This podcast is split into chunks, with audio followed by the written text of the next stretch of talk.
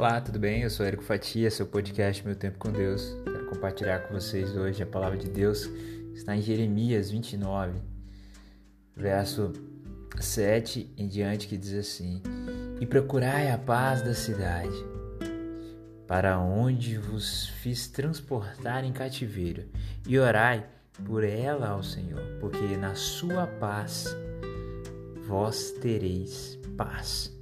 Verso 8: Porque assim diz o Senhor dos Exércitos, o Deus de Israel: Não vos enganeis, não vos enganem os vossos profetas que estão no meio de vós, nem os vossos adivinhos, nem deis ouvidos aos vossos sonhos que sonhais, porque eles vos profetizam falsamente em meu nome. Não os enviei, diz o Senhor. Hoje eu quero falar sobre a paz e o discernimento de Deus na nossa vida. Primeiro de tudo, eu quero te dizer que a paz do homem não é a paz de Deus.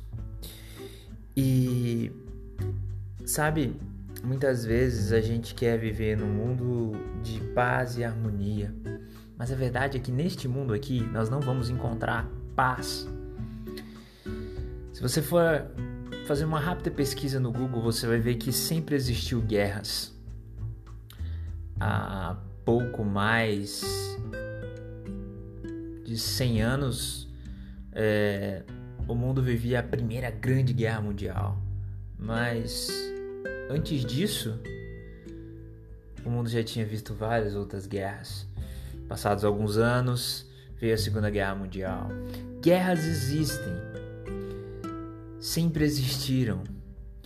E em tempos, vamos dizer assim, de paz, nós temos guerras frias, nós temos discussões políticas, entraves familiares, problemas no trabalho, problema na cidade, no governo, enfim. A paz que excede todo entendimento é a paz que vem de Deus.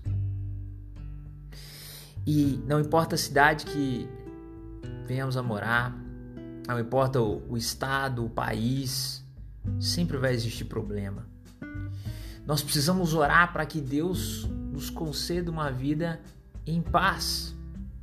Mas mesmo que estejamos passando por um momento de crise, como o mundo está enfrentando neste momento, é necessário entender que a paz não vem do governante, você não elegeu um salvador da sua vida, você não elegeu um salvador da pátria.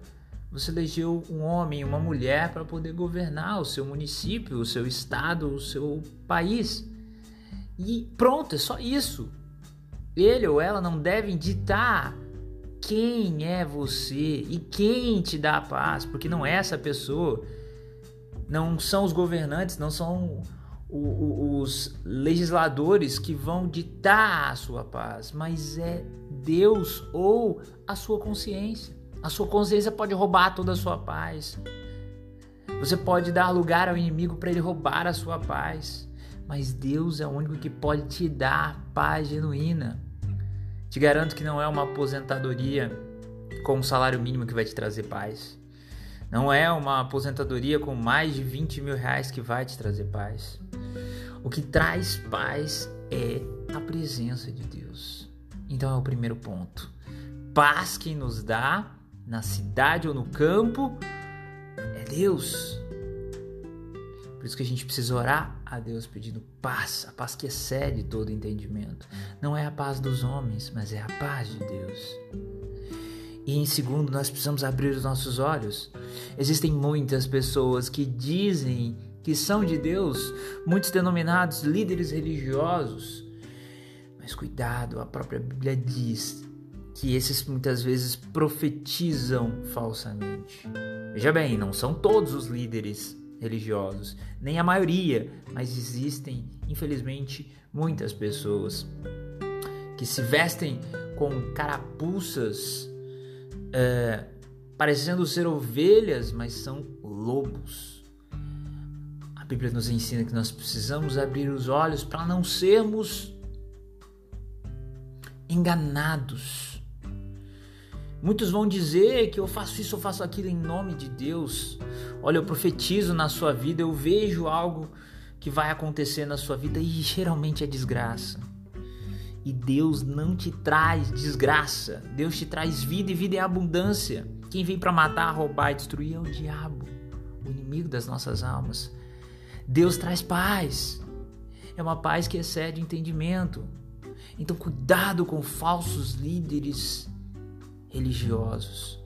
Cuidado com aqueles que dizem que são de Deus, mas o histórico, a vida deles não mostra.